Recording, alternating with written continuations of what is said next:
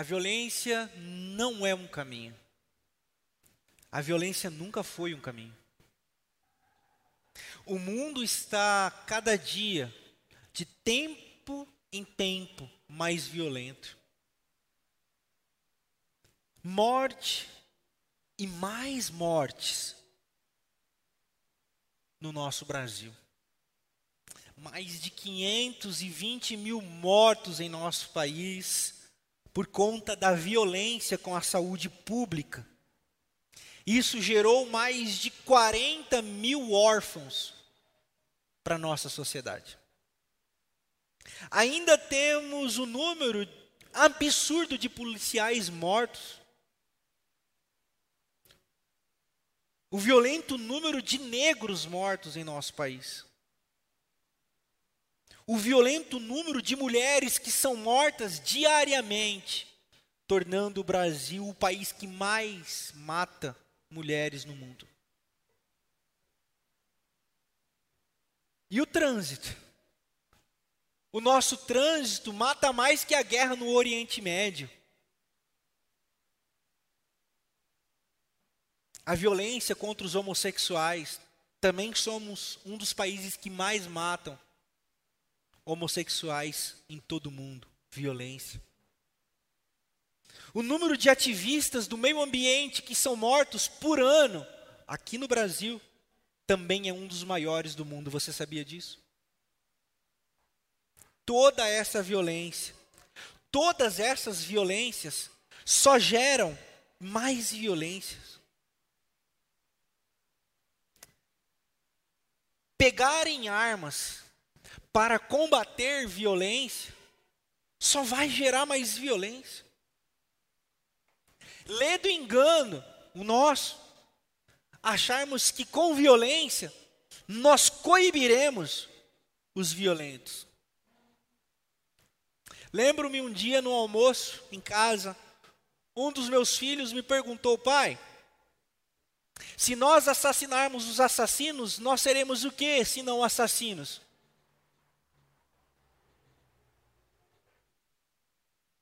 Revoltas, protestos violentos, será esse o caminho? Eu não acredito nisso. Força e poder, quando entram em choque ou quando se unem, só vai gerar mais mortes. Proponho então um caminho que, óbvio, não é o da alienação, de maneira alguma, mas um caminho de reflexão. Para que a gente seja sal da terra, luz do mundo. Toda vez que nós falamos em violência, isso gera muitas reações. Mas quase sempre nós pensamos na violência física, como essa que eu acabei de explanar aqui, de vários tipos de violências e mortes. Mas eu quero também dizer que em inúmeras áreas das nossas vidas nós cometemos não apenas a violência, como conhecemos, mas também violência como talvez não conhecemos, que eu chamo aqui essa noite de violência passiva. Mais para frente, eu explicarei a vocês. Nesse sentido, todos nós, eu e você, somos ferramentas de violência uns para com os outros, e nós precisamos romper esse ciclo para gerar paz, esperança e a cura para o mundo.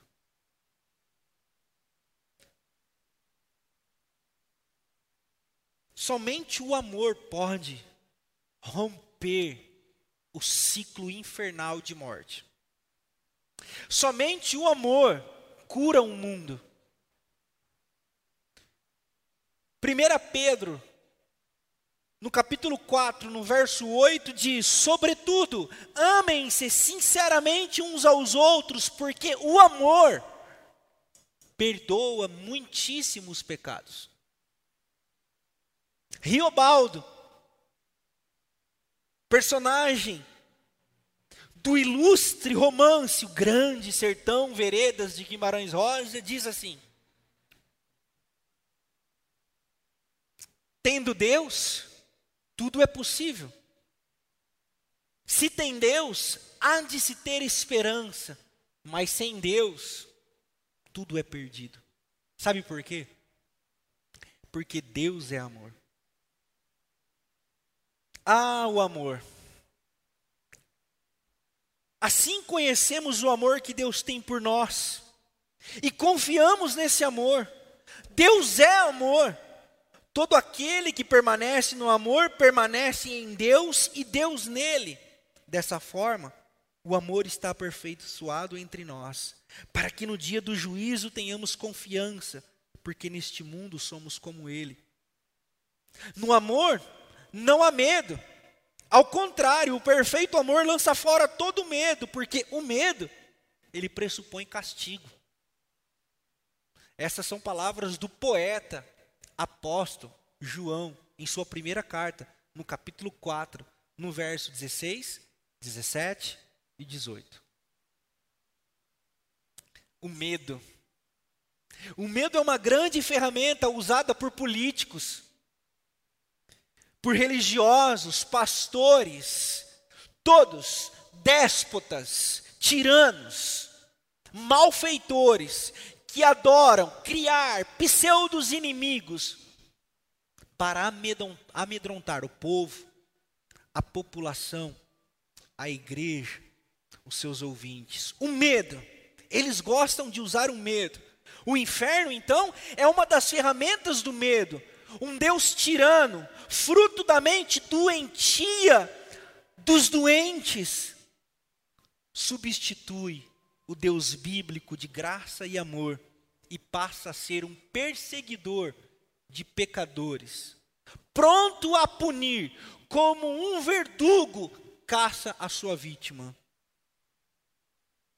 É preciso praticar a não violência Deus não é violento e nem trabalha na lógica do medo. O medo nos torna violentos.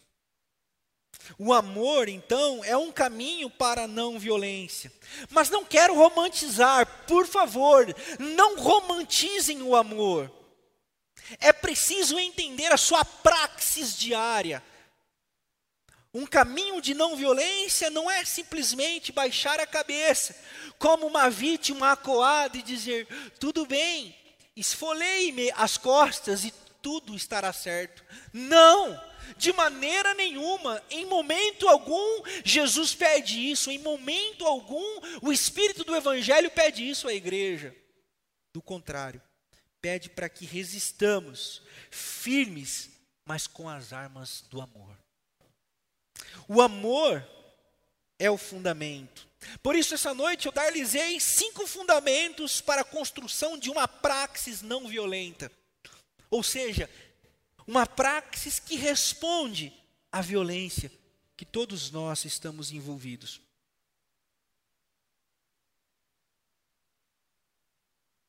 Quando eu falo de violência, eu falo de violência física. Mas também falo de violência passiva, não ativa. Eu vou dar um exemplo para vocês. Uma jovem de 13 anos mandou um nudes para o seu namorado.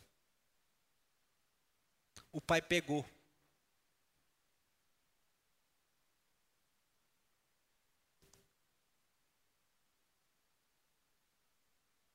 o celular dela, colocou o seu celular para gravar e a amedrontou, ameaçando jogar na internet as fotos dela para que ela nunca mais fizesse aquilo. A menina tremia de vergonha e medo. E o pai dizia-lhe: Espero que você aprenda a lição. Tempos depois, essa menina cometeu suicídio. Fato. Muitos pastores, nos dias de hoje, levam adolescentes e jovens a cometerem suicídio. Mas a pergunta que eu faço é a seguinte para aquele pai: de fato valeu a pena? Deles agora um exemplo de violência passiva. O pai que pune o filho, que pratica bullying com o outro, colocando para segurar um cartaz, sou um idiota na, na praça, como meio de punição, pratica violência passiva.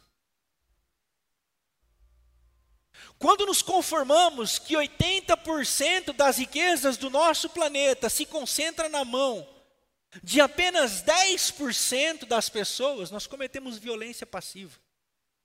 Porque o restante de todo o planeta tem que lutar para sobreviver, destruindo a natureza, destruindo-se uns aos outros. Cometemos violência passiva. Quando lavamos as nossas mãos, nossas mãos diante de desigualdades, cometemos violência passiva. Quando perguntamos o que vamos fazer diante dos gritos de socorro da mulher que apanha do marido e nós recebemos a seguinte mensagem: em briga de marido e mulher, não se põe a colher. Cometemos violência passiva. Nós não podemos assistir o mundo em caos sem fazer nada. Por isso, somente o amor cura o mundo. Somente a capacidade de praticar a não violência é capaz de acabar com a violência. O primeiro fundamento na praxis diária da não violência é o respeito. Filipenses capítulo 2, verso 3. Não façam nada por ambição egoísta ou por vaidade, mas humildemente considerem os outros superiores a si mesmos. Respeito é a capacidade de curvar-se perante o outro mediante todas as diferenças é o ato de construir pontes, destruir muros, criar conexões apesar de toda improbabilidade. Porque quando criamos pontes, estabelecemos o primeiro princípio para o segundo fundamento. Apresento-lhes a compreensão. A compreensão é o segundo fundamento. Porque, independentemente da religião, da cor, da raça, da etnia, da classe social, da condição sexual, o caminho da não violência nos coloca diante da igualdade de todos. Poderia citar-lhes agora Efésios capítulo 4, porque há um só Deus, sobre tudo e sobre todos, e um só batismo que é para todos, por meio de um só Espírito, todos têm o mesmo Pai. Infelizmente, a religião mata. A religião segrega. Nós, majoritariamente cristãos no nosso país, queremos um país cristão, nada mais anticristão porque Jesus mesmo era tranquilo com a diversidade. Nada mais contrário a Jesus de Nazaré do que o respeito, a compreensão da realidade do outro. Quando uma menina de nove anos, vestida com os trajes da religião de matriz africana, passa em frente a uma igreja evangélica e é apedrejada, Jesus não está mais nesse negócio faz tempo. Quando traficantes evangélicos, que não deveriam caber na mesma frase, traficante evangélico, destroem terreiros de religiões de matrizes africanas nas favelas, a nossa religião deu muito errado. Porque o que nos salva mesmo não é o que cremos, é o que somos. É por isso que ele pede: sejam como eu. Se pareçam comigo. Torne-se um comigo. João, capítulo 17. Jesus ora por mim e por você, dizendo: Pai, torna-lhes um comigo, como eu e tu somos um. Eu em ti, tu em mim, nós neles.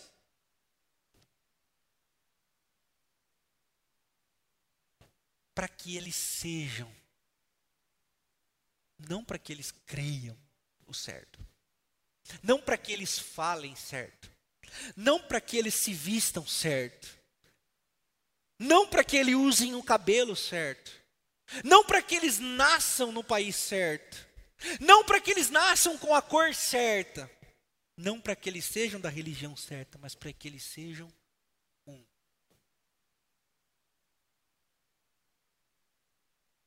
Nós somos membros da família humana. E nós precisamos respeitar e compreender uns aos outros. Para encontrarmos e respondermos os sinais de violência que estão diante de nós. E esse segundo ponto da compreensão nos leva ao terceiro fundamento. A aceitação. A aceitação. É a capacidade de aceitar o diferente. Não é só respeitar e compreender, é aceitar. Aceitar as diferenças é o que nos faz realmente fortes. Na violência, nas armas da violência, forte é aquele que impõe a sua vontade. Prevaleceu a vontade do mais forte. Prevaleceu a vontade do mais forte. Isso é um caminho de violência. No caminho do amor, não. No caminho do amor, nós ouvimos a Jesus que diz: Não seja como eu quero, Pai, mas que seja como tu queres. Que não seja como eu quero, mas sim como tu queres. No caminho da violência, fortes mesmos, são aqueles que aceitam as suas próprias fraquezas, sabem das suas fortalezas, reconhecem as fraquezas dos outros, mas também sabem reconhecer as fortalezas dos outros. Vejam, 1 Coríntios, no capítulo 12, no verso 19 e 20, diz que nós, ah, nós, somos membros de um corpo que é muito maior do que a gente. E num corpo não há quatro mãos, quatro pés, duas cabeças, quatro pernas. Não, não. Há uma simetria corporal. Há espaço para uma mão, há espaço para outra mão, há espaço para uma perna e um pé, há espaço para outra perna para outro pé. Nós não temos só mãos esquerdas, nem apenas mãos direitas. Sabe por quê? O corpo ele é plural. O corpo é formado dos diferentes. O corpo é formado das diferenças. O filósofo francês do século XVII, chamado Voltaire, ele diz uma coisa fantástica. Ele diz: o que nos torna iguais é que temos algo de diferente uns para com os outros. Sabe o que me iguala a você? São as nossas diferenças. Todos nós temos algo de diferente. Por que isso deve nos dividir? Eu pergunto a vocês essa noite. Por que isso deve nos tirar da comunhão? Porque isso deve gerar em nós desejo de que pessoas devem morrer. Porque isso gera em nós violências ativas e violências passivas. Porque nós não conhecemos o amor. Nós não conhecemos o amor.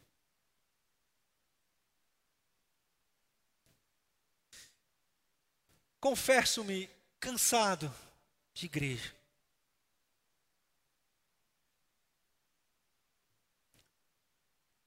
Está insustentável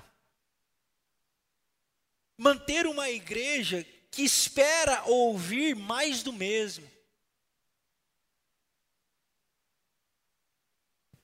E que quando não ouve mais do mesmo, diz: heresia.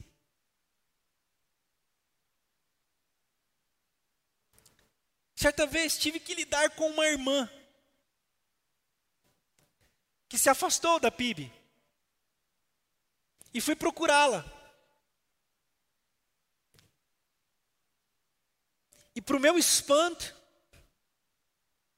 quando perguntei o que estava acontecendo, ela disse: Fiquei com medo do pastor. Então eu disse: Elabore. Aqui ela me respondeu: Receio que o pastor não acredita no inferno.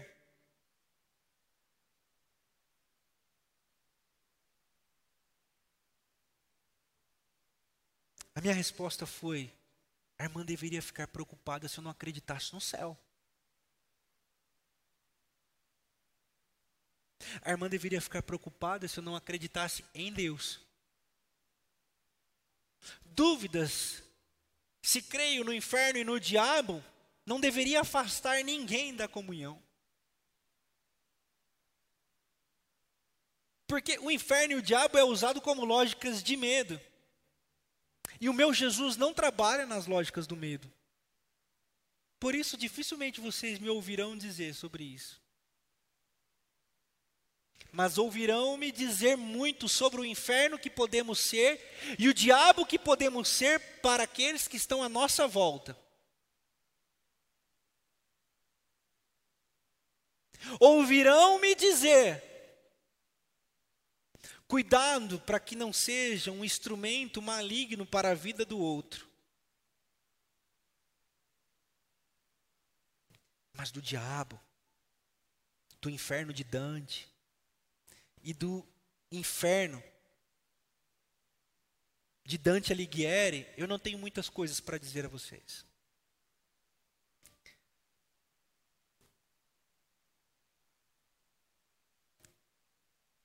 Sonho com uma igreja que busque ser igreja para ser alguém melhor. Sonho uma com uma igreja que adore a Deus porque tem a capacidade de aceitar a si mesmo com suas fraquezas e fortalezas e ao outro com suas fraquezas e fortalezas, estará tudo bem. Vamos mudar o mundo. Vamos incendiar o mundo com o amor e com a chama do Espírito de Deus. Como membros de um corpo que só tem um cabeça, Jesus Cristo de Nazaré.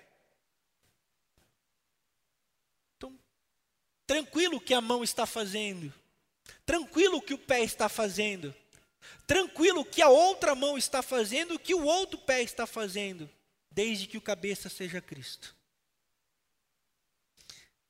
O quarto ponto que eu apresento para vocês essa noite é a apreciação. Ah, a apreciação. Apreciar, satisfazer, deleitar-se, desfrutar como isso ajuda a trazer uma felicidade pessoal e mais harmonia ao mundo. As pessoas que são capazes de provar, de sentir e de apreciar são pessoas melhores. Uma das maiores violências no mundo atual é a cobiça por bens materiais. Vejam o que diz Tiago, o irmão de Jesus. De onde vêm as guerras e contendas que há entre vocês? Não vem das paixões que guerreiam dentro de vocês? Vocês cobiçam coisas e não as têm. Matam, invejam, mas não conseguem obter o que desejam.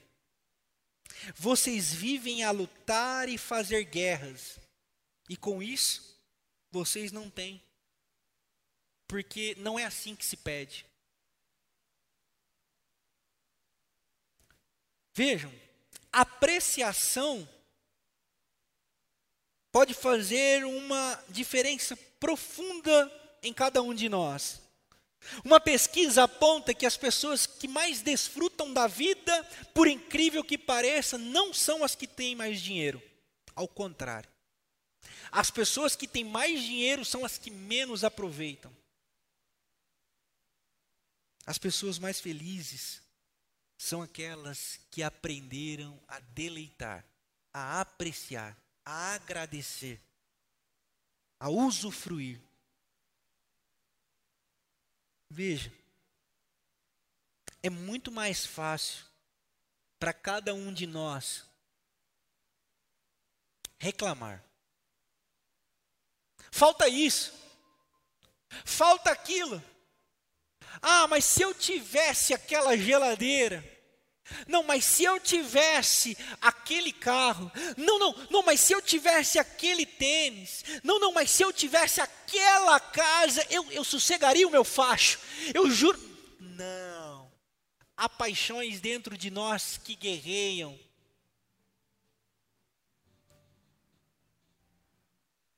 Quem nunca ouviu aquele ditado? Trabalhe enquanto eles dormem. Quem já ouviu? Cuidado. Cuidado. O Evangelho pede, seja grato. O caminho para uma não violência é agradecer.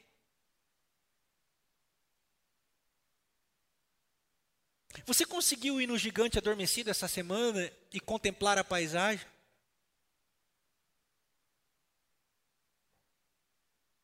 Você conseguiu ir no parque municipal e ver os passarinhos que ali tem?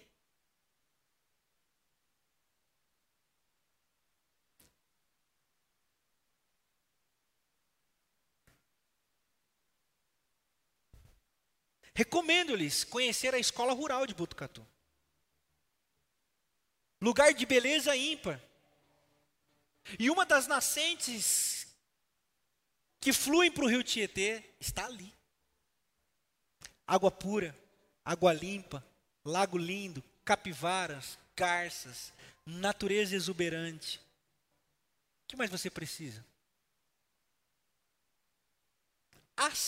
É, apreciar boas coisas, pequenas coisas. Apreciar mais as coisas pode mudar a sua atitude para com a vida e pode mudar a sua perspectiva de mundo. O quinto fundamento da não violência que eu tenho para vocês aqui essa noite é a capacidade, ou, compaixão. Compaixão é a capacidade de não querer para o outro o que eu não queria para mim e para os meus.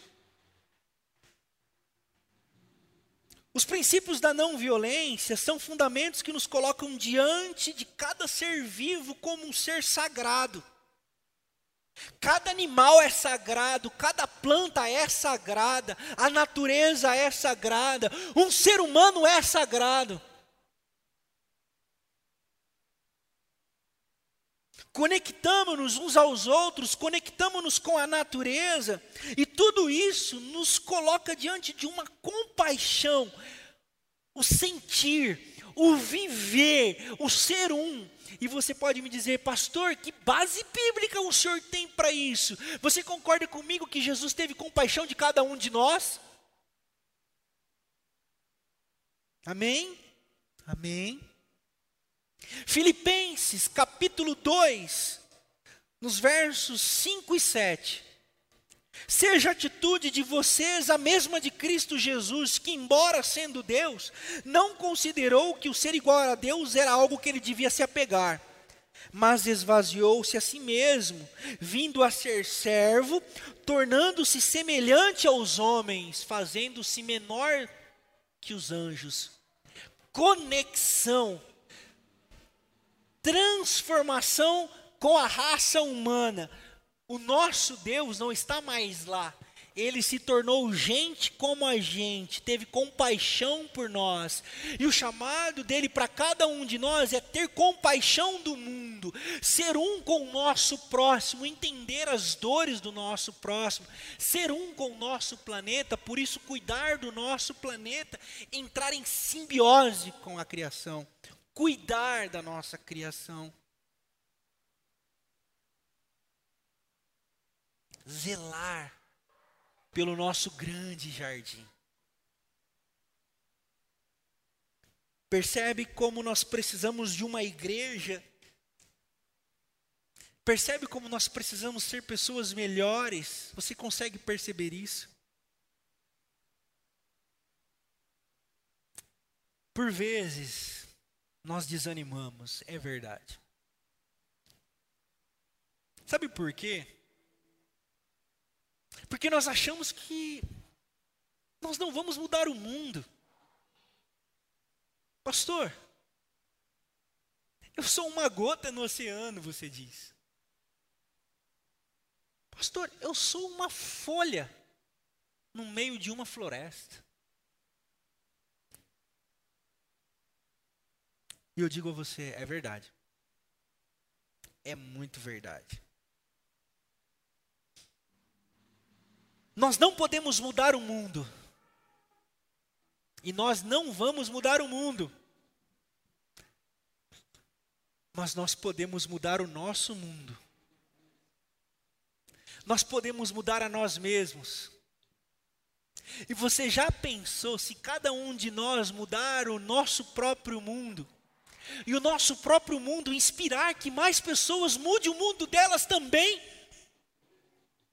Você já pensou se cada um de nós acender a fagulha da não violência naqueles que estão à nossa volta? Você já pensou incendiar o mundo com o movimento de não violência? E as pessoas perguntarem: o que, que, é isso que você está fazendo? E você diz: estou me parecendo com Jesus. E a pessoa diz: eu quero esse caminho para mim também. Então, não é sobre se converter à religião certa, mano.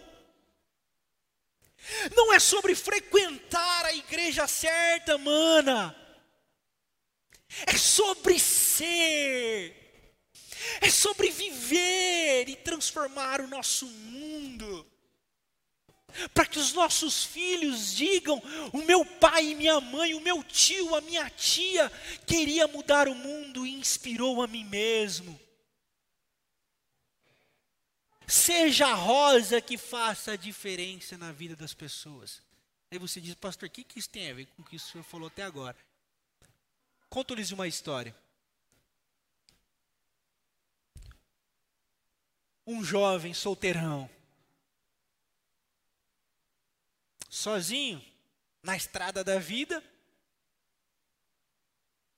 e não era do Zé Rico, a estrada da vida. O apartamento desse cara era um lixo. Louças e louças em cima da pia. Se alguém se identificar, por favor, não é nada pessoal. Louças e louças em cima da pia. Banheiro só pela misericórdia. Arrumar a cama para quê? Vou dormir de novo essa noite? Caos nunca tiveram a coragem de levar ninguém no apartamento, para não testemunhar tamanho caos.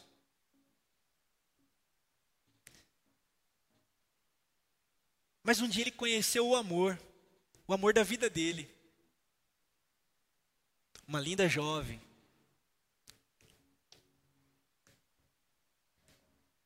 E em flerte, em flerte, ele foi se apaixonando. E levava a jovem para sair. E levava a jovem em shows. E passeava e viajava.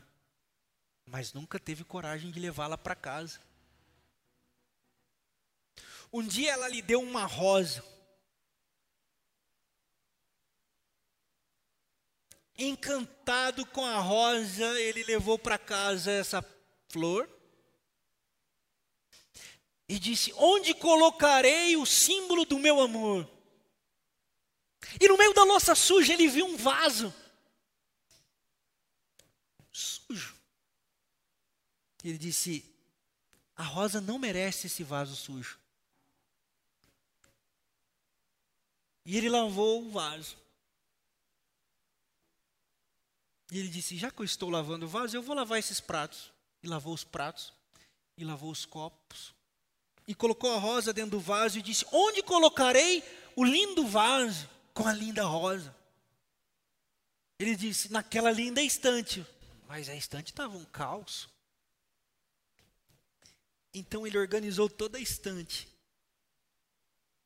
para que a bela rosa dentro de um belo vaso ficasse bonita no ambiente. Mas o ambiente era inóspito porque era uma sujeira. Resolveu ele organizar todo o cômodo. E resolveu convidar a, a digníssima. Mas ele não poderia estar apenas com o cômodo organizado e limpo, ele precisava organizar toda a casa. Moral da história. Talvez o que o mundo precisa é de uma rosa. Talvez o que o mundo precisa é de um simples sinal de beleza e amor. Talvez o que o mundo está precisando é que eu e você, igreja de Jesus, possa ser um sinal do amor de Deus para aquela pessoa, para aquela vida. E não há mais tempo a perder. Porque a vida é hoje. O tempo é agora. Não deixe para amanhã o que de fato você só pode fazer hoje. Amanhã eu faço, amanhã eu vou, amanhã eu digo, amanhã eu perdoo, amanhã eu me declaro, amanhã eu eu faço. A vida é trembala, parceiro. E a gente é um simples passageiro. Prestes a partir. Proponho a todos vocês que comece aqui hoje à noite um movimento para a nossa cidade de não violência. Uma igreja que não quer falar de religião, uma igreja que não quer ficar fazendo defesa de fé. Estou fora disso. É cansativo demais. Não é para mim. Eu quero dar as minhas mãos com gente humana. Gente tão humana que é capaz de amar a si mesmo e amar o outro, como Deus ama a cada um de nós. Coloquemos-nos de pé.